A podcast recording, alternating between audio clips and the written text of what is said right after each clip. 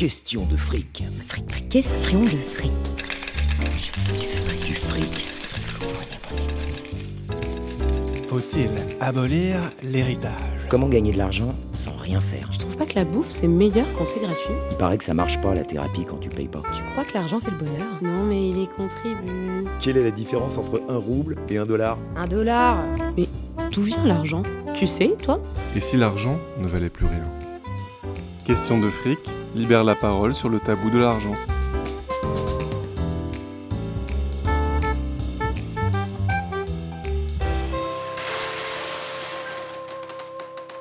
On est en pleine crise du coronavirus et euh, pour faire face à la crise économique, il y a un sujet qui revient, que ce soit euh, dans les réseaux sociaux ou par exemple dans certains pays comme en Espagne. Il y a le sujet du revenu de base qui refait surface. Et du coup, pour en parler, j'ai euh, aujourd'hui avec moi Nicole Tequet du Mouvement français pour un revenu de base. Bonjour Nicole. Bonjour. Alors, euh, donc moi, je suis membre du Mouvement français pour un revenu de base depuis 2013, euh, un peu après sa création d'ailleurs. Et je me suis intéressée au sujet un peu par hasard. Je suis tombée sur un article dans le monde diplomatique qui avait été écrit par Mona Cholet et qui parlait du sujet que, enfin, vraiment, je, je ne connaissais pas du tout avant.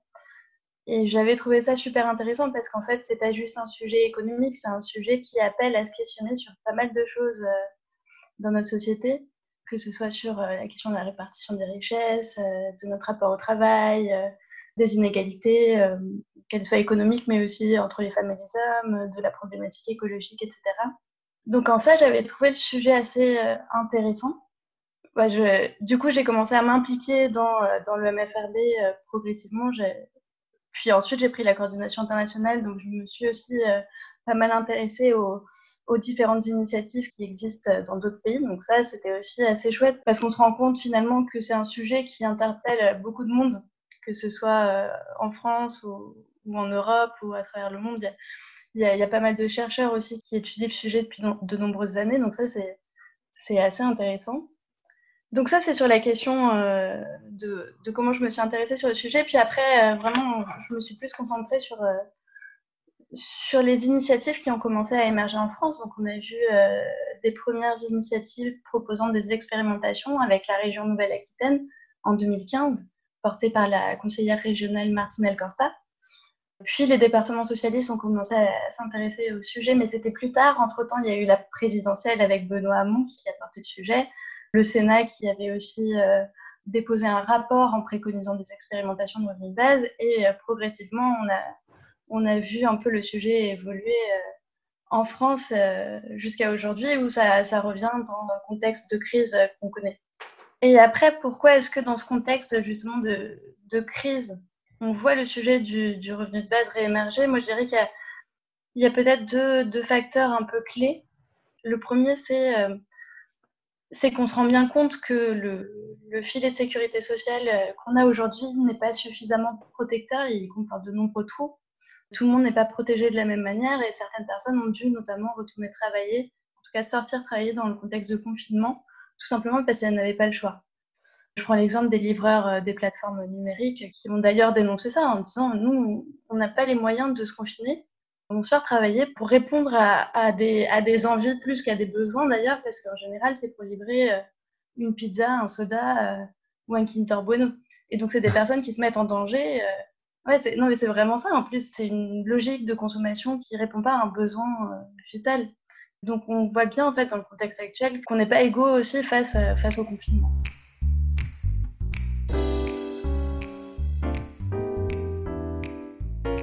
Tous les gens qui sont disons, forcés au, chômage et qui, bon, je pense euh, aux intermittents, euh, mm. tous ces genres de, de, profils qui peuvent juste pas exercer leur métier et qui se retrouvent sans revenus alors qu'ils n'ont rien demandé, entre guillemets. Oui, en fait, c'est ça aussi, c'est qu'on se rend aussi compte que il y a plein de métiers où euh, bah déjà c'est difficile de, de, se confiner pour pouvoir travailler. Enfin, on peut pas tous faire du télétravail. Et puis en plus, euh, on n'a pas le même système de protection sociale. Et typiquement, les intermittents, c'est quand même très compliqué. Et, d'ailleurs, il y a un collectif d'intermittents qui a été un des premiers en France à, appeler à la mise en place d'un revenu de base, justement dans ce contexte de crise. Donc on voit bien que, ça, que dans le contexte actuel, ça, parle énormément. Après, ça touche à une diversité de métiers très différents, ceux qui doivent, euh, enfin, tous les métiers du care aussi, qui aujourd'hui, en plus, on se rend bien compte que c'est des métiers qui sont essentiels à nos sociétés et qui, en même temps, sont largement sous-payés par rapport à l'utilité sociale euh, qu'on leur connaît. Donc, c'est, enfin, le revenu de base, c'est intéressant aussi dans, ce sens où ça permet de questionner la valeur travail et surtout la valorisation des métiers on voit d'un côté des métiers qui sont essentiels. Aujourd'hui, d'ailleurs, c'est plus important que dans un autre contexte, je pense, mais, mais on se rend aussi bien compte que euh, d'autres métiers peuvent euh, disparaître euh, demain sans qu'on s'en rende vraiment compte. C'est ce que l'anthropologue David Graeber appelle les bullshit jobs. Et c'est des métiers qui sont généralement largement mieux rémunérés. Donc il y, a un paradoxe qu'on met en évidence avec, euh, avec la crise actuelle. Et, en ça, je trouve que c'est intéressant d'y réfléchir. Et je trouve que le revenu de base, ça permet justement de mettre le doigt là, où ça fait mal d'une certaine manière et de questionner un peu euh, cette hiérarchie des, euh, des, rémunérations surtout, mais, mais de la valorisation de, de certains métiers. Ouais, effectivement, je crois que j'avais vu circuler dans les, dans les réseaux sociaux un graphique qui illustrait que la plupart des métiers qui sont aujourd'hui vus comme nécessaires, comme voilà, la santé, l'alimentation, sont souvent inférieurs aux revenus moyens, en France en tout cas. Mmh. Effectivement, ça pose la question de, du rapport entre utilité, on va dire nécessité du travail versus rémunération. Tu parlais tout à l'heure de valeur mmh. travail. Est-ce que tu, mmh. tu, peux un peu expliquer ça La valeur travail, c'est c'est une valeur en soi qui a placé l'emploi. donc, c'est le travail rémunéré. C'est pas le travail, euh, enfin, dans ce sens où, où on parle de tâches à accomplir. Là, on parle de travail rémunéré. Et le problème avec la valeur travail aujourd'hui, c'est qu'elle elle occupe aujourd'hui une place tellement centrale que euh, on s'identifie à travers notre métier. Quand on n'a plus d'emploi, euh, on a l'impression de disparaître en fait de nos sociétés parce que la centralité du travail et de l'emploi a pris une place trop importante. Donc quand je parlais de valeur travail, c'était justement dans cette euh, nécessité de la questionner, non pas pour faire disparaître l'emploi, mais pour le repenser différemment. Parce qu'il a aujourd'hui de nombreux biais et, enfin, ça, ça, pose aussi la question de la relation de subordination au travail, qui fait que en fait, le contexte actuel, notamment le contexte euh, de chômage, qui va être encore plus important à la sortie de la crise, va renforcer ce lien de subordination qui s'apparente parfois à vraiment de l'assujettissement. Et quand on voit par exemple que quand les conditions de travail ne sont pas suffisantes, il est quand même difficile de pouvoir changer d'emploi euh, comme on a pu le connaître euh, il y a quelques dizaines d'années. Enfin, en fait, le problème, c'est que quand on veut améliorer ses conditions de travail aujourd'hui, il y a plusieurs problématiques. Il y a le fait que les communautés de travail sont aujourd'hui de plus en plus délitées. On le voit avec l'ubérisation de l'économie. Et en plus, le fait que le chômage joue un peu comme un argument pour, euh, à la faveur de l'employeur qui peut très bien te répondre, bah, dans ce cas-là, si t'es pas content, il y a 10 personnes qui attendent derrière toi. Et puis après la crise, il y en aura 20, il y en aura 30, il y en aura peut-être 40. Donc en ça, le revenu de base est intéressant parce qu'il permet justement de rééquilibrer un peu le rapport de force entre l'employeur et l'employé, et notamment de, euh, de pouvoir mieux négocier ses conditions de travail. Tu gagnes combien, toi, par mois? Alors, en brut ou en net? Euh, C'est différent. Oui, donc le fait que le travail soit, soit pas forcément choisi, mais une nécessité pour vivre, parce qu'autrement on n'a tout simplement pas d'argent, pas de revenus, c'est quand même problématique et le revenu de base permet d'inverser cette, euh, cette tendance. Est-ce qu'on peut peut-être définir ce que c'est que le revenu de base, les caractéristiques? Parce qu'il y a beaucoup de définitions qui traînent. Il y a revenu de base, revenu universel, salaire à vie, il y a beaucoup de notions. Est-ce mmh. qu'on peut un peu définir euh, ce dont on parle? Oui, alors il y, a, plusieurs propositions euh, qui sont parfois euh, différentes. Nous, ce qu'on défend, c'est l'idée d'un revenu de base, donc qui est universel, c'est-à-dire qu'il est octroyé à l'ensemble des membres d'une communauté il est individuel, versé individuellement et non pas sur une base de ménage, et il est versé de façon inconditionnelle, donc sans exigence de contrepartie, et versé de la naissance à la mort. En gros, l'idée, c'est aussi de dire que, euh, en lien avec euh, la valeur travail, c'est que ce que permettrait le revenu de base, c'est de ne pas perdre sa vie à la gagner. C'est vraiment de, de replacer un outil économique à son rôle économique, replacer l'économie euh, comme quelque chose qui n'est plus central en fait, et pour y replacer en fait davantage d'humain dans la structuration des sociétés. J'ai bien aimé ce que tu viens de dire là sur le fait qu'on arrête de, passer notre temps à gagner notre vie, mmh. parce qu'en fait, ben, finalement, la vie, on l'a déjà, pas besoin de la gagner. Et on, se crée artificiellement cette notion de gagner notre vie, alors que non, en fait, la vie, elle est déjà là. Et ensuite, on, certes, on peut produire de la nourriture, tout un tas de choses, mais on ne devrait pas avoir à gagner notre vie. Oui, en plus, je pense qu'il y a eu, en plus de ça, il y a eu une, une évolution dans notre rapport à l'emploi c'est assez récent finalement cette, euh, cette centralité de l'emploi, où on a, été, on a été amené, notamment depuis la révolution industrielle, à, travailler de plus en plus, à s'identifier à un emploi, et où à l'époque on pensait qu'avec l'automatisation, la robotisation, on allait pouvoir libérer du temps, alors que finalement c'est plutôt le contraire qu'on voit arriver, c'est que les gens travaillent de plus en plus. Là, avec le télétravail, je t'en parle pas, je pense qu'on va travailler encore plus. Et du coup, ça, pose en plus énormément de problèmes parce que euh, à côté de ça, le taux de chômage euh, continue d'augmenter. Et donc, euh, on se pose vraiment la question de est-ce que ce serait pas mieux de mieux répartir le, travail euh, qui est encore disponible aujourd'hui pour pouvoir travailler tous moins, mais au moins travailler tous? Et de manière utile par rapport à nos critères? Oui, et de, d'avoir. En fait, c'est, vraiment l'idée du revenu de base, c'est d'avoir une plus grande liberté de choix dans nos vies et dans ce qu'on veut faire. Et que ce soit dans l'emploi ou hors de l'emploi, d'ailleurs, euh, on peut être tout aussi utile socialement, que ce soit dans, euh, dans le secteur du care, prendre soin de ses proches ou, ou euh, de sa famille, etc., que ce soit dans des activités militantes. Toutes ces activités qui sont très utiles socialement, aujourd'hui, elles ne sont pas reconnues comme telles. Et donc, l'idée du revenu de base, c'est aussi d'apporter une, une, valorisation de, de ces tâches-là et apporter une plus grande liberté de choix aussi dans, euh, dans ces conditions de travail, effectivement, euh, d'avoir la possibilité d'accepter un emploi, mais aussi de le refuser, de créer soi-même son emploi, euh, voilà, d'apporter tout un éventail de choix qu'aujourd'hui on n'a pas.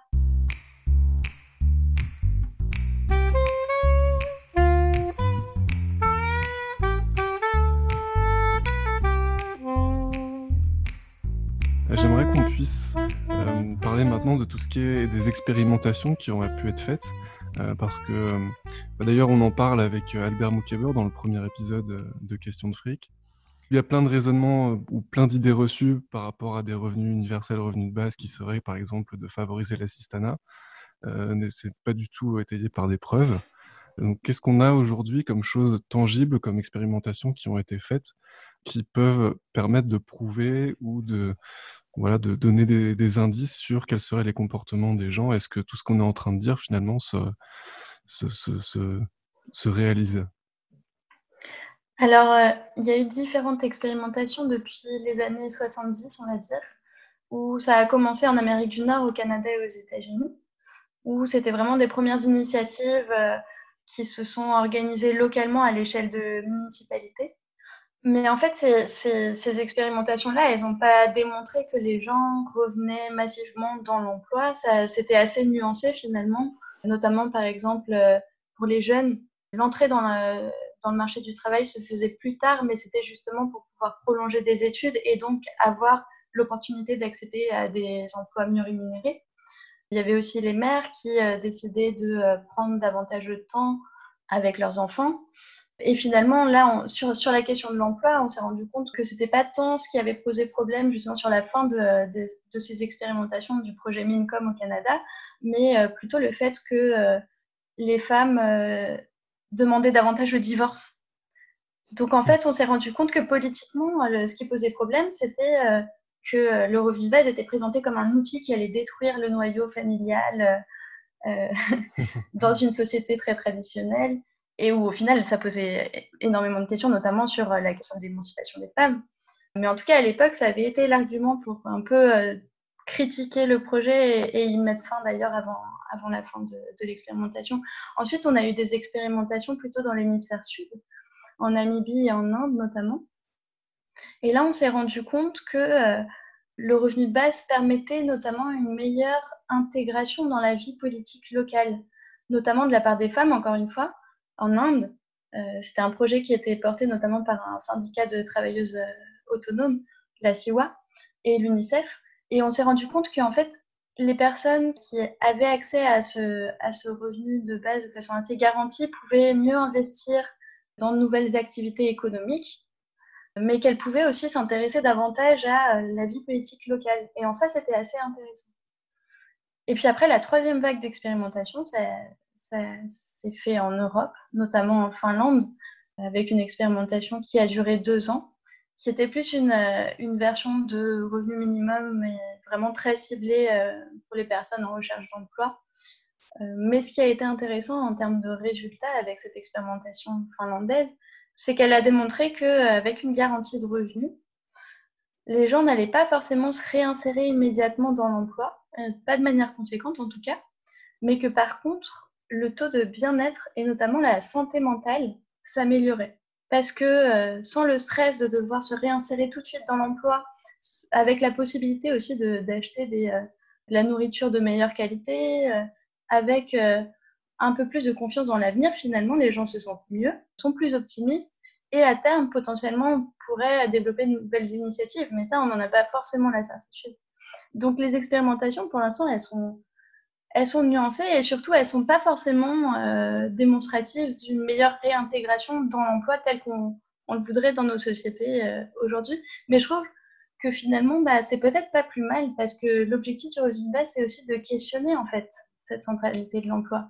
Et donc, si euh, avec davantage de confiance en l'avenir, avec un bien-être renforcé, on a la possibilité de construire autre chose, bah, je me dis que c'est peut-être plus intéressant d'avoir de, ce temps libéré pour penser davantage l'après. Et, là, dans le contexte de crise, je trouve que c'est justement euh, ce dont on a besoin.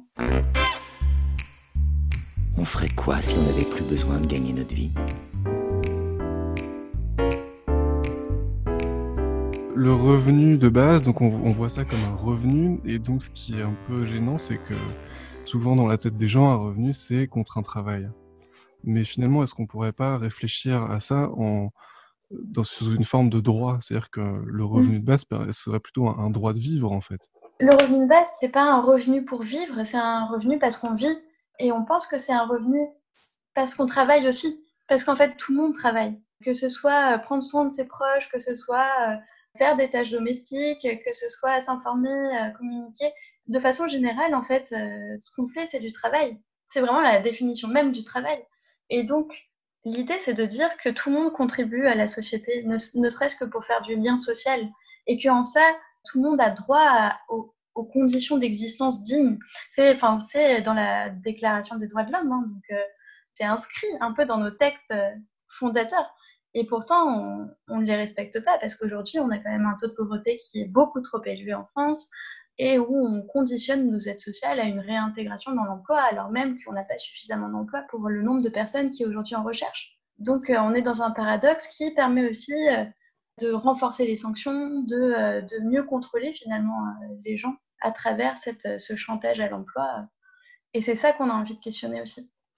Ouais, c'est la différence finalement entre emploi et travail. Par exemple, si je fais la vaisselle chez moi, euh, mmh. c'est pas considéré comme du travail parce que je suis pas rémunéré. Euh, par contre, si je fais intervenir euh, quelqu'un pour le faire à ma place et que je le paye, là, c'est du travail. C'est de l'emploi. C'est de l'emploi, C'est un travail rémunéré. Et effectivement, c'est euh, pour une même tâche, on va faire la distinction entre travail et emploi, alors que finalement, bah, la finalité est la même. que tu fasses ton jardin ou que tu fasses appel à un jardinier, le résultat sera le même mais euh, d'un côté, ça se, sera intégré dans euh, les chiffres de l'emploi, etc. Et d'un autre côté, bah, ce sera complètement invisibilisé. Et c'est aussi pour ça qu'il y, a quelques féministes qui ont aussi euh, creusé la question du revenu de base, mais aussi de, à l'époque, ça s'appelait le salaire au travail ménager, parce qu'en fait, toutes les tâches domestiques faites à l'intérieur du foyer, elles sont invisibilisées. Mais si demain tu devais comptabiliser et les intégrer dans les chiffres officiels, il y a des calculs qui ont démontré qu'en France, le PIB français doublerait si on devait rémunérer toutes ces tâches-là. Donc en fait, il y a toutes ces tâches invisibles qui sont généralement très féminines, qui ne sont pas comptabilisées et donc pas valorisées. Et donc il y a vraiment un enjeu de valoriser toutes les tâches, tout le travail qui est fourni de façon complètement officieuse et, euh, invisible, parce que pas, pas rémunéré, et de leur accorder une importance qu'elles n'ont pas aujourd'hui en fait. Tout à fait. Donc un, sujet euh, assez féministe hein, finalement.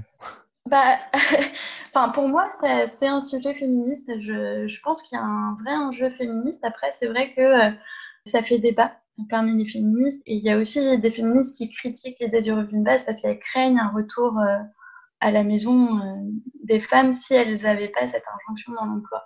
Moi, j'y crois pas personnellement. Et j'ai plus envie de, de faire confiance aux femmes et puis aux gens de manière générale sur euh, est-ce qu'on retournerait à la maison si on n'avait pas cette obligation de trouver un, emploi? Je, pense qu'il y, y, a aussi tout un enjeu de mœurs et de culture euh, euh, sur lesquels il, il, sera de toute façon nécessaire de débattre. Et de toute façon, le revenu de base n'est pas une réponse à tout, c'est clair. Mais en tout cas, c'est un débat à avoir.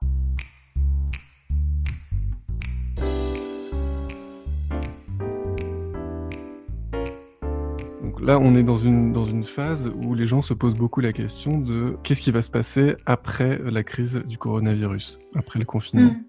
Est-ce que les choses vont repartir comme avant? Est-ce qu'on va relancer euh, la croissance et le mm. rythme infernal dans lequel on était? Je pense qu'il y a beaucoup de gens qui se rendent compte que finalement, euh, bah finalement, c'est pas si mal de ralentir.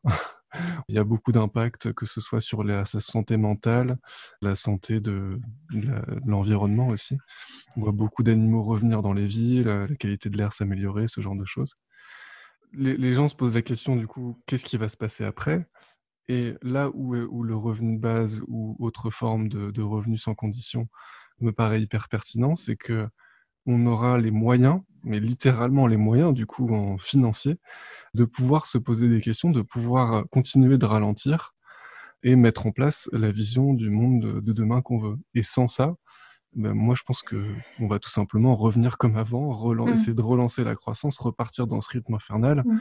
Et pour moi, c'est vraiment une pierre angulaire de comment construire le, monde de demain.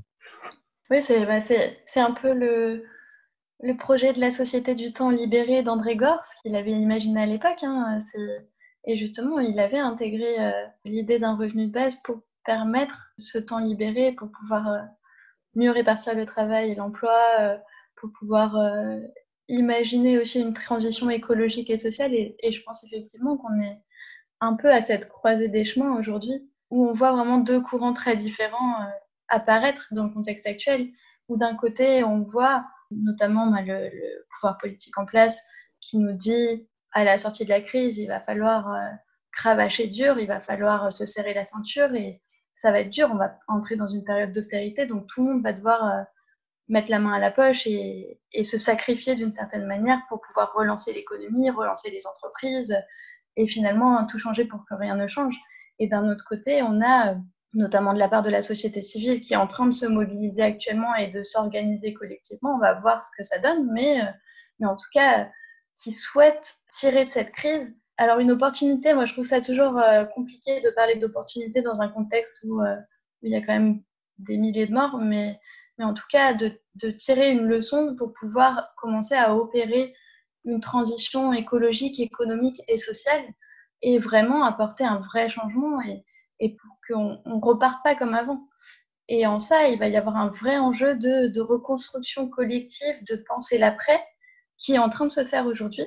Et ça prendra peut-être du temps, ça prendra peut-être même des années, mais au moins il y a une prise de conscience qu'on constate de façon collective qui est très intéressante, je trouve, dans laquelle on aimerait aussi euh, intégrer le revenu de base comme un outil au service de, de cette transition euh, écologique et sociale pour permettre justement d'amorcer un vrai virage et, euh, et qui permettent une, enfin, davantage de justice sociale et, et de, enfin, de promouvoir une société plus solidaire. Mais on est vraiment à cette croisée des chemins aujourd'hui et, et, pour l'instant, ça, on ne sait pas ce que ça va donner. Paradoxalement, euh, ce serait le fait d'avoir un, un, revenu inconditionnel qui permettrait de réfléchir, d'avoir du temps de réfléchir à ça. Oui, c'est bah, vraiment replacer, euh, c'est replacer l'économie au service de l'humain finalement c'est un outil économique pour qu'on arrête de penser tout le temps aux questions économiques et financières. C'est se libérer de l'esprit pour pouvoir penser à autre chose. Et, et en ça, c'est à la fois paradoxal et intéressant. Mais en tout cas, j'espère que ça, ça, ça, servira à ça. Eh ben, je trouve que c'est une belle conclusion. Peut-être que tu veux dire un mot sur le MFRB, si jamais il y a des gens qui, euh, suite à notre conversation, ont envie de s'impliquer. Euh, oui, bah, le, le, MFRB, donc on est un, mouvement citoyen qui a une, une, dizaine de groupes locaux un peu partout en France, qui est assez actif sur bah, pas mal d'éducation populaire. On organise plein de débats parce que parce que c'est important de débattre. Et puis on organise aussi pas mal d'actions de plaidoyer justement pour essayer de d'influencer les représentants politiques sur cette sur cette question. Donc on a besoin de toutes les forces vives pour pouvoir faire émerger la question du revenu de base en France. Et donc on peut retrouver des informations sur euh, le site du MFRB Oui, revenudebase.info. Et euh, une page Facebook, me semble-t-il. Oui, on a une page Facebook et un compte Twitter. Ok, super. Merci Nicole, et puis euh, à bientôt au MFRB. Merci, à bientôt. Merci d'avoir écouté cet épisode. Vous pouvez réagir ou proposer un sujet sur Instagram à question de fric ou par email à contact@questiondefric.fr. Si ça vous a plu, pensez à partager autour de vous et à laisser des étoiles. Je m'appelle Brice Durand et ce podcast est produit par Agence Zéro.